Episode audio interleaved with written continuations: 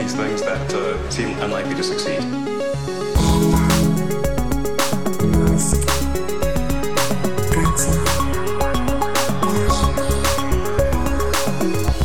Bueno, ¿despegó la nave o no despegó? ¿O qué pasa con esto, tío? Despegó la nave. Bueno, yo he visto titulares catastrofistas con el hecho de que explotara al llegar al suelo. Ya. Pero eh, yo lo considero un éxito, no un éxito total, obviamente, pero el propio Elon daba un tercio de probabilidad de que saliera todo bien.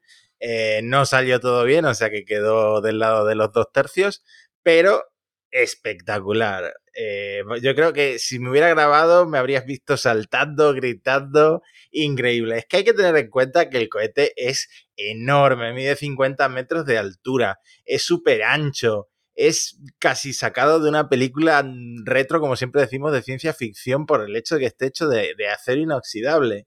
Y ese diseño que tiene tan retro y tan peculiar, ¿no? O sea que es una cosa muy curiosa. Hiper abollado. Abollado, claro, y luego eh, verlo tumbado, o sea, en horizontal, eh, en caída libre, yo creo que eso yo nunca he visto nada igual y creo que nadie ha visto nada igual, o sea que espectacular. Esta era una prueba, era la primera prueba que se hacía con el cohete montado eh, completo, con, los- con el cono de arriba, con las superficies aerodinámicas, que están los flaps, y lo que llaman fins, que son los de arriba, que es lo que usa para, para maniobrar en esa caída libre. Y es prácticamente lo que veremos en la versión final. Obviamente falta la parte de, eh, de donde irán los pasajeros o donde irá la, la carga, pero es una versión, como dice Elon, 0,9, ¿no? En lugar de una versión 1.0. Y, mm, y el vuelo, decíamos, de 15 kilómetros de altitud, al final fue de 12,5 kilómetros de altitud. Fue perfecto el ascenso. Los tres Raptors dicen lo que funcionaron perfectamente no hubo ningún problema, aunque sí que en directo yo creo que más de uno nos asustamos porque eh, cuando estaba ascendiendo uno de los tres motores se apagó. Parecía que no había sido intencionado, pero Elon dice que sí, que era intencionado para estabilizar el vuelo a cierta altura. Quedó como flotando en el aire, como, como si fuera un dron gigantesco el cohete en un momento y luego ya fue cuando se, puso en, cuando se puso en horizontal y empezó esa caída libre. Esa caída libre que al final tiene esa maniobra suicida que se llama el belly flop, porque se vuelven a encender los motores. En este caso se, encend se encendieron dos y también maniobran con eh, los propulsores que tienen el cono. Eh, la caída fue demasiado acelerada. Dice Elon que faltaba presión en, el, en, los depósitos de combustible superiores y Anda. que por eso eh, no funcionaron bien o no, como debían. Los motores no tenían suficiente empuje. De hecho, expulsaban de color verde, ¿no? Era el. Sí, eso me había fijado. Eso, por lo visto, estuve leyendo que es porque empezaron a consumirse a sí mismos los motores, entonces el verde lo pone el cobre de los motores y por eso Ostras, salía ese tío. color verde. Eh, entonces, nada, entró demasiado rápido a la pista de aterrizaje, a la plataforma de aterrizaje que estaba muy cerca de la rampa de despegue. Así Sí. que explotó. Increíble, la explosión fue espectacular, una bola de fuego enorme que uno pensaría que ya no tenía combustible aquello porque estuvo volando un buen tiempo, ni siquiera estaban llenos los depósitos. Uno pensaría que iba a tener poco combustible, pero la explosión fue increíble. Sí, la verdad es que fíjate que para, para ahora mismo los, los oyentes habrán visto mil vídeos, mil tomas, mil escenas, ¿no? Mil eh, grabaciones y, y yo creo que sigo encontrando de vez en cuando alguna nueva en YouTube eh, más espectacular, ¿no?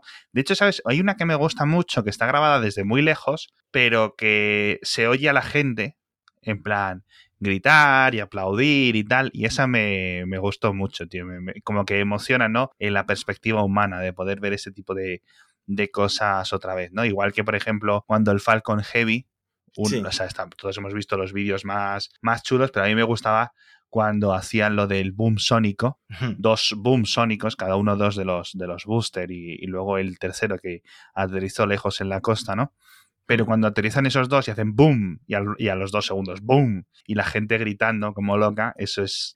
Yo creo que la sensación es muy parecida al, al- al vuelo del, Sí. del Falcon Heavy y, de- y del Tesla Roadster, porque eh, es como algo, lo que decía al principio, algo de ciencia ficción, algo completamente... Sí, pero jo, lo del. Falcon Heavy es que salió tan bien. o sea, es que eso fue de película totalmente. Si esto hubiera aterrizado bien, hubiera sido también muy bueno.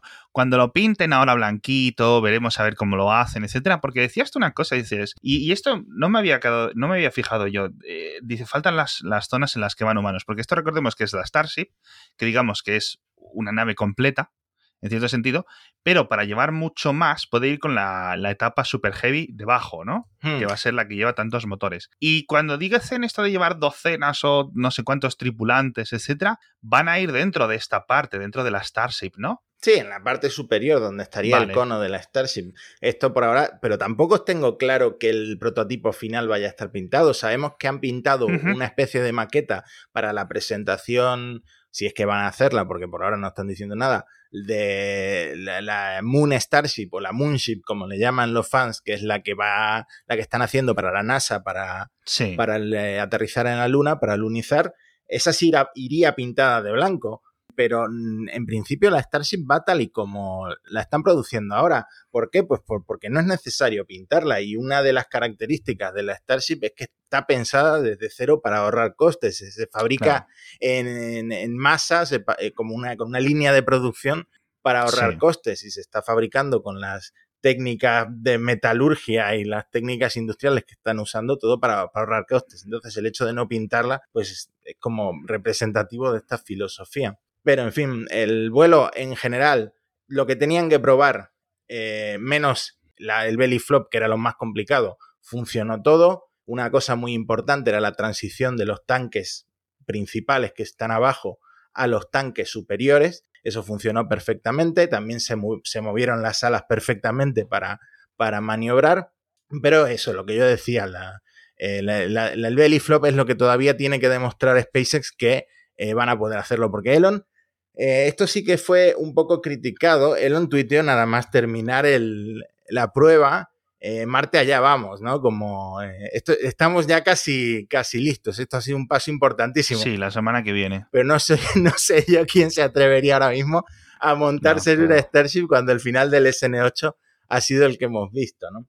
Y de hecho, el SN9, que ya está listo, está, mm, creo que está casi completamente ensamblado, y que va a volar el, la siguiente prueba y que probablemente sea el que consiga el belly flop, porque hemos visto que está muy cerca, eh, se ha caído, se ha torcido y se ha dado contra el borde de la nave gigante donde lo tienen almacenado. Ha fallado una estructura, por lo visto he leído que la estructura que ha fallado es la superior, por eso se inclinó de esa forma como la torre de Pisa.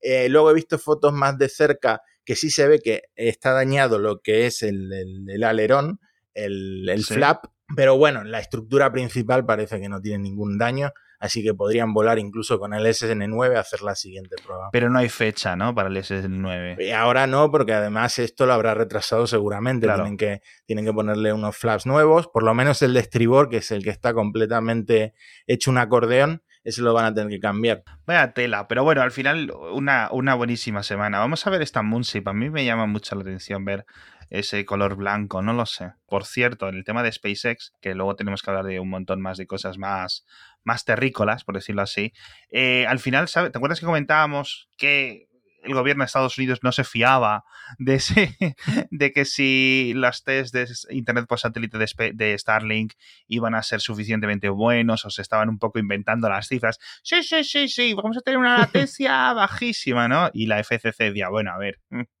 no estáis probando nada, tampoco. Pues al final sí, al final parece que lo han certificado, han conseguido, de hecho, 900 millones de dólares en subvenciones, que no hay otra cosa que... A Elon Musk le gustan mucho dos cosas. Uno, los coches, bueno, otra, tener hijos. y tres, recibir subvenciones. Y, cuatro, poner tonterías en Twitter. Pero, pero, ostras, tú, 900 millones de, por el morro, de, bueno, por el morro, ¿no? A lo largo de 10 años, el 10% de las subvenciones del gobierno de Estados Unidos que van a dar para un programa típico de, ¿no? De ayudar a tener mejor internet de banda ancha en zonas rurales, ¿no? Así que, oye, yo creo que al final, si, si Starlink funciona la mitad de bien de lo que de lo que SpaceX promete, pues la verdad es que puede ser una, una revolución, porque ya digo, son, son zonas y en zonas tan pocamente poco densamente pobladas, que no me salía la forma de decirlo bien. Como el centro de Estados Unidos, pues ese tipo de, de, medidas a lo mejor tienen mucho, muchísimo sentido, más que estar pendiente de las antenas, de terrestres y, porque son zonas donde ni hay 3G, aún cuando estamos ya con el 5G en otras partes del mundo, pues imagínate, ¿no? Cómo, cómo está la situación. Así que guay, guay por ese sentido. Esos milloncetes que se lleva. Y por cierto, hablando de milloncetes, que dice que se muda. hablando de milloncetes y del centro de Estados Unidos. Además, parece que, que, ya lo están incluso siguiendo otros billonarios estadounidenses. Sí, porque tío. Elon, eh, todo empezó como un rumor que le dijo a sus amigos: Mira, que me voy a Texas, dejo California. Al Sí. final se confirmó, eh, ha mudado ya su fundación.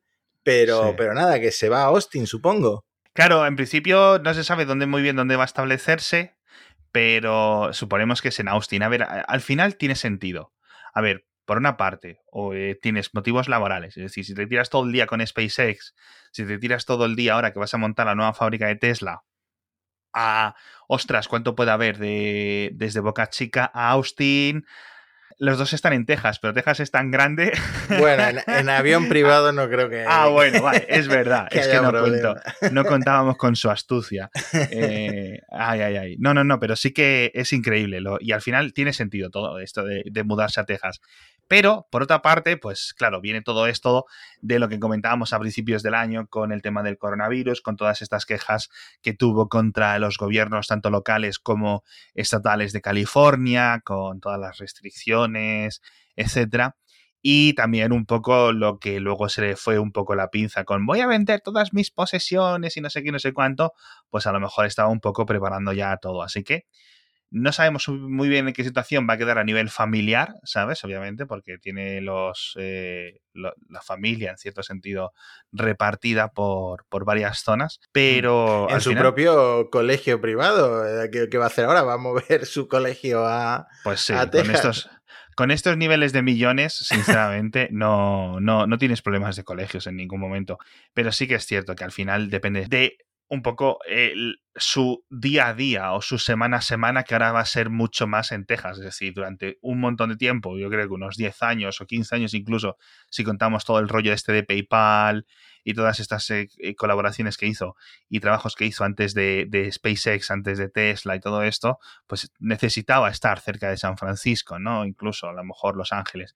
Pero, claro, ahora está moviéndolo todo en Texas y aunque se pasa mucho tiempo en Alemania, de lo que tendremos que ver luego en el futuro, sí es cierto que los dos próximos años o tres próximos años, la mayor parte de las cosas van a ser en Texas, al menos de lo que vaya a hacer, ¿no? Aunque también hay motivos económicos, ¿no? Que esto me lo pusiste tú en Twitter y dije yo, ah, pues sí, claro. Sí, que en Texas no hay IRPF, no, no hay impuestos personales. Sí, no hay a los bienes a los ingresos de bienes capitales, no sé, no sé, no tienen tasa impositiva. Con lo cual, pues eso que te ganas, claro, obviamente, ¿no? En muchos países europeos, en muchos estados también de Estados Unidos lo tienes normalmente, como pues eso, si tú ganas X dinero con las acciones, tienes que pagar un porcentaje al, a la- al sistema tributario, ¿no? Pues en Texas no, ¿vale? En Florida tampoco, por ejemplo, por cierto, Hmm. pues si, si quisieran mudarse allí también.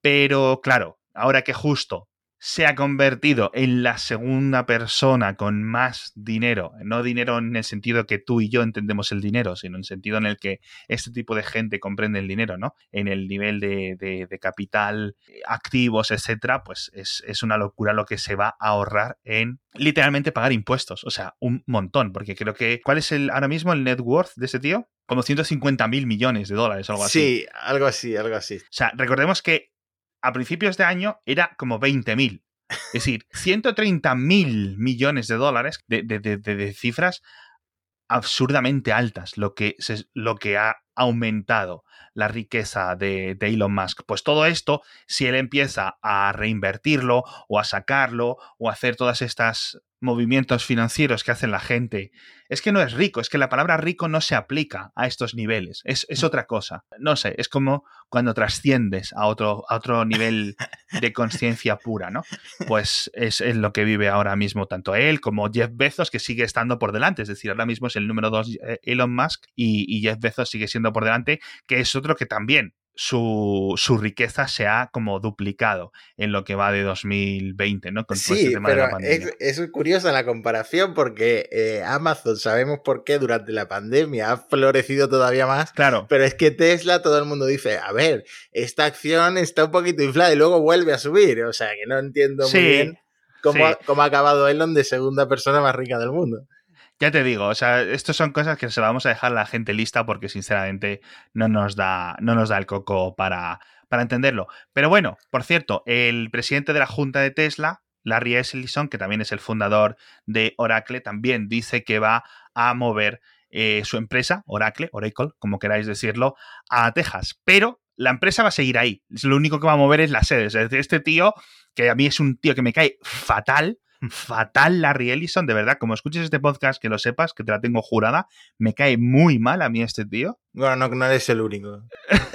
se, se, la mueve únicamente por temas de impuestos. Es decir, ay, me voy. O sea, la empresa va a seguir ahí, los empleados van a seguir en Silicon Valley. no donde han estado toda la vida. Lo que pasa que este tío dice, no, ven, hacemos este cambio fiscal, no sé qué, no sé cuánto. Hmm. Así que bueno, es un poco eh, lo que hacen los youtubers cuando se van a Andorra, pero a un nivel cósmico, o sea, cosmiquísimo diría yo. Por cierto, por cierto que te robaron el chiste, que eso no te lo comenté, que tú, tú, hiciste un chiste de que eh, pusiste una foto de Elon con sombrero de vaquero y luego hay una web en Estados Unidos que se llama The Babylon Bee que sacó una noticia de el gobernador de Texas anuncia que llevar sombrero vaquero va a ser obligatorio a partir de ahora, ¿no? Entonces Elon, que sigue esta web y que la estuvo recomendando hace muy poco, eh, les contestó con un emoji de, smiley con, la, ah. con el sombrero vaquero. Así que tu chiste no lo vio Elon, pero este sí que lo vio. Pues nada, ya les pasaré la factura por, por el plagio. Pero eh, muy interesante, de verdad. Por cierto, hablando de dinero, tenemos que hablar de, de Adidas que presenta este semana Mixio, porque tiene unas playeras muy espaciales. Nosotros aquí en Madrid les decimos playeras. ¿Cómo les decís en Argentina? Eh, las calzado deportivo? Las zapatillas. solamente, ¿Solo zapatillas? Simplemente las zapatillas. ¿Quién pensaba que se les diría bambas o algo así? ¿Dónde se le dice bambas? Bambas, no sé. Aquí en Andalucía somos más de tenis. Tenis, tenis, tenis. Bueno, el, caso. Eh, las Adidas Ultra Boost 20 son la nueva versión de las mismas que salieron el año pasado. Son unas zapatillas deportivas súper tecnológicas de verdad increíbles. Yo no tengo ni idea de correr, tú ahora estás yendo al gimnasio, pero no estás corriendo, estás ahí a hacer pesas, a hacer spinning, a hacer no sé qué. es lo que se lleva ahora. Cuando te pongas a hacerlo, de verdad, échalo un vistazo. Solo tenéis que entrar en adidas.es barra goodbye gravity y vais a flipar porque han colaborado con la NASA para unos modelos específicos de diseños de colores rollo Space Race, rollo carrera espacial, súper chulos, súper... O sea, de verdad que son playeras muy bonitas, ¿no? Aparte de todo esto que tienen el TFP, la fibra eh, puesta, microfibras específicamente, luego la sola, el, Ultra Boost propiamente dicho, que es que cuanto más fuerte aprietas, ¿no? Mientras estás dando la zancada, como que te catapulta el talón, ¿sabes? Para que según aprietes te levanta. Y eso es una tecnología increíble que tiene la gente de Adidas desde hace unos años y en estas Ultra Boost 20 lo han mejorado un montón. Así que ya sabéis, adidas.es barra Goodbye Gravity. ¿Qué más tenemos, por cierto? Bueno, hablando de correr, yo creo que la gente que corre a lo mejor va más rápido que el túnel de Boring Company. No sé si has visto el último vídeo que subió Boring Company a Twitter. Tenemos, que hacer una campaña en Patreon o algo para que nos paguen un viaje a ti y a mí a, Texas, a Texas y Nevada, para ir a ver los lanzamientos, la, ciber, la gigafábrica esta y el túnel este de Boring Company. Hacemos los vídeos de YouTube, los podcasts especiales, los que queráis, pero nos tenéis que pagar el viaje. Os prometemos que vamos a ser muy parcos, ¿no? Vamos a ir en, en tales cutres, en moteles de carretera, lo más barato del mundo. Acampamos en la playa. Vamos a hacer auto, hasta autostop. Pero esto hay que documentarlo porque este túnel ahora me has dado la idea de si corriendo seguramente llegues antes que los, que los Tesla.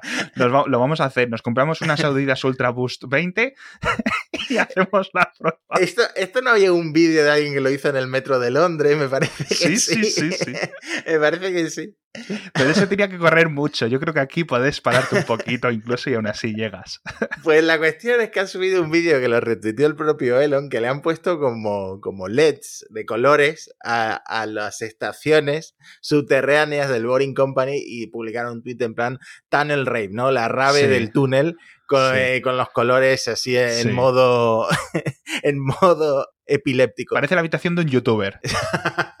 sí, exactamente. Y nada, es, es un vídeo muy cortito para mostrar el avance del, túnel, que bueno, la estación yo creo que ya estaba prácticamente terminada de la última vez que hablamos. Y nada, me sigue pareciendo un proyecto de lo más absurdo.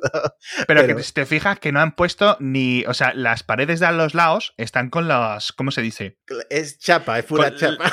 No, no, no, está el cemento puesto aún, no han puesto las chapas. Por ejemplo, el metro de Madrid, pues tienes la tunelación antigua esta que a lo mejor lleva un siglo hecha, pero está cubierto por unas chapas y esas chapas pues son muy fáciles de cambiar cuando se dañen o con lo que ocurra, ¿no? Digamos que no hay un ladrillo, no hay un azulejo, es chapa y eso es muy fácil. Pues aquí ni está la chapa ni nada, o sea, es que han puesto, los, han puesto las luces antes de ponerlo todo, digamos, bonito, están las, las, las escaleras para bajar, que recordemos, tienes que bajar, esto es en un centro de convenciones, tienes que bajar andando, esperar a los seis Tesla que hay en cada habitación o en cada una de las estaciones y ya el coche con un conductor pasa. Es que del vídeo original de ibas tú con tu Tesla, Llegas a un sitio, el ascensor baja el coche contigo dentro, te mete en un túnel, el Tesla va, sale por el otro lado del túnel y apareces en la otra parte de la ciudad para ir a ver no sé qué estadio de béisbol o de fútbol americano, no sé qué parida nos estaba contando el vídeo.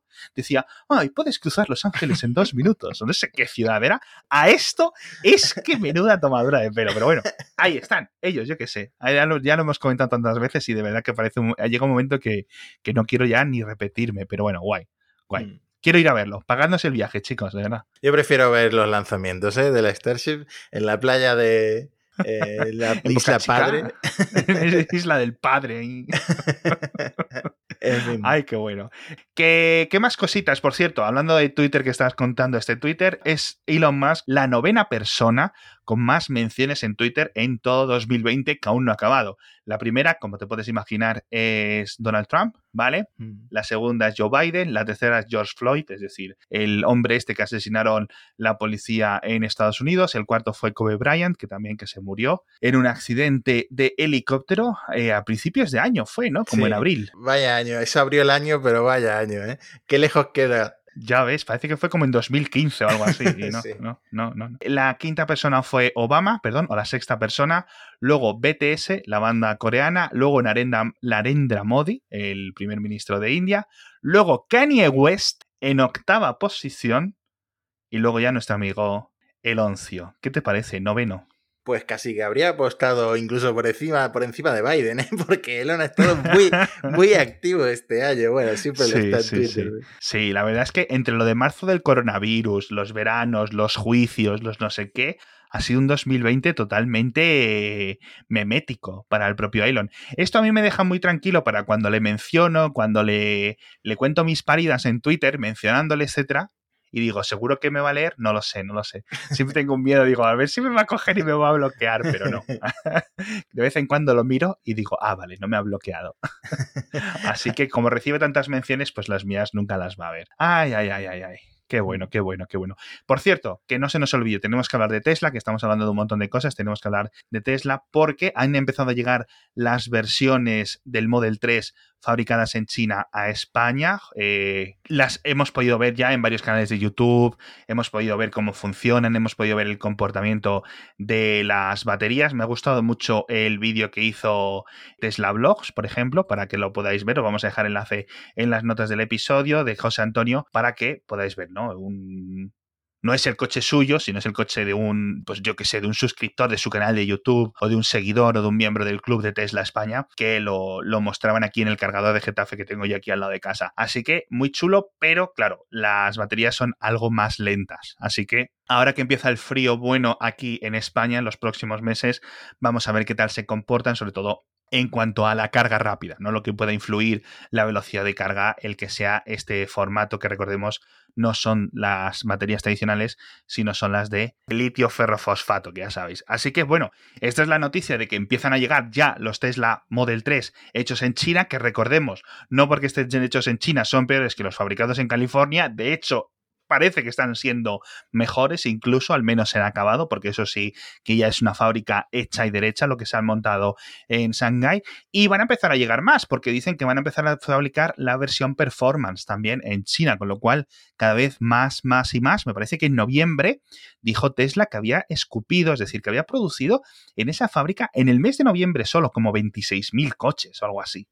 Una mm. cifra locura, una locura, tío, de grande lo que están produciendo. Les van muy, muy, muy bien en la fábrica de Shanghai y mejor que les va a ir ahora que van a empezar a fabricar también Model Y a saco. Mm, de verdad, están no me extraña que el propio Elon no tenga más que palabras de, buenas palabras para el gobierno chino, porque es que es increíble lo, que, lo bien que le está saliendo a la fábrica aquella. Vamos a ver si algún día sabemos un poco cómo funciona desde dentro, cuáles son, han sido algunos de las cosas un poco más secretas, que estas cosas eh, son siempre muy difíciles de averiguar, pero bueno, lo que sí sabemos mucho más es de Alemania. ¿Lo has visto tú? Lo de las mm. serpientes o te lo cuento yo? no, es que no me puedo creer que al principio fueran unos murciélagos y ahora resulta que unas serpientes están causando problemas en el sitio de donde están haciendo la fábrica. Sí, pues eso, que comentábamos hace unos meses como eh, un grupo de conservadores, de un grupo de...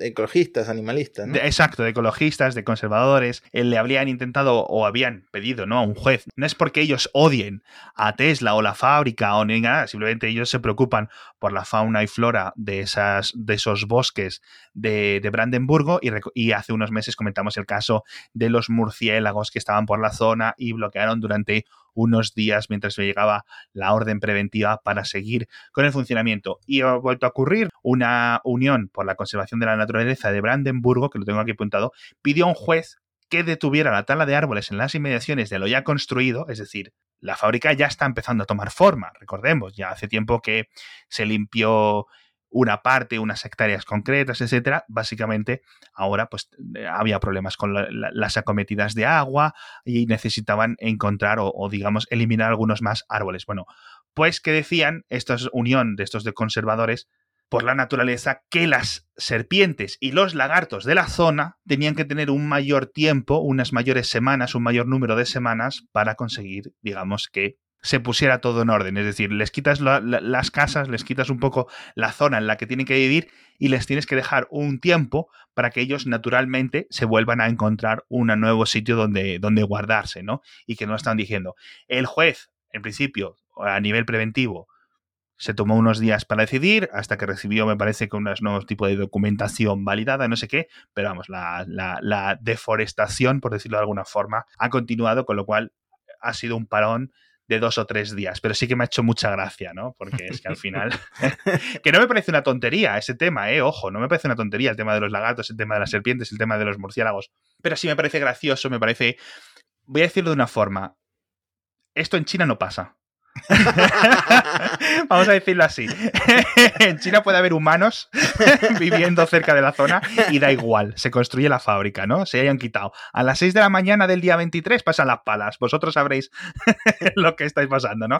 Y en Alemania estas cosas me hacen mucha gracia por el contraste, ¿no? De, de, cómo funciona el propio Elon. De hecho, hemos estado viendo durante los últimos días, y esto sí lo quiero comentar un poco rápido, que está teniendo algunos problemillas, esto sí, a nivel laboral, ¿no? De 7.000 puestos que tienen que estar en principio dentro de unos meses ya operando personas fabricando los coches en esta gigafábrica de Berlín. Ahora mismo solo hay unos 2.000 contratados, con lo cual, bueno, tienes que estar haciendo los las formaciones, tienen que estar haciendo un montón de cosas, algunos sí están dedicados a lo que es la construcción de la propia fábrica, pero no están funcionando muy bien las cosas. Parece que se están yendo algunos de los altos ejecutivos que ya ha contratado, ¿vale? Recordemos que, bueno, pues este tema es complicado, les exigen trabajar muchísimas horas a la semana, son gente que puede encontrar casi trabajo en cualquier parte de Alemania sin ningún tipo de problemas, con trabajos con un sindicato fuerte y pasar de tener tu típico trabajito, ¿no? Con tus horas fijas, tus turnos fijos, mm. tus seguros, tus cosas, a tus 40 horitas todas las semanas, ¿no? Tranquilamente, a las 3 de la tarde te vas a tu casa, lo que sea,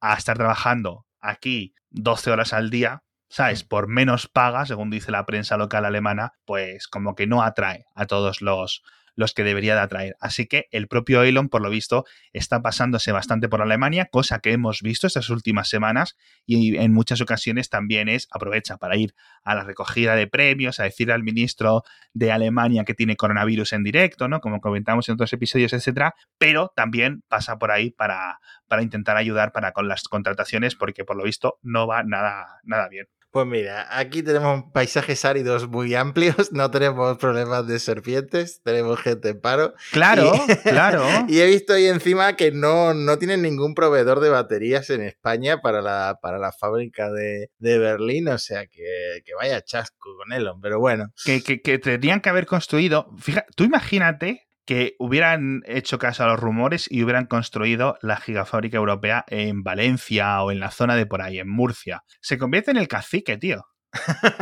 o sea, literalmente le dan las llaves de la comunidad autónoma al propio Elon Musk. O sea, en plan, mira, haz lo que quieras aquí. Haz lo que quieras. Esto es tu territorio. O sea, el señor feudal. ¿Sabes? le cambian el nombre a la comunidad autónoma si hace falta, de verdad me lo... Elon Musk presenta Murcia.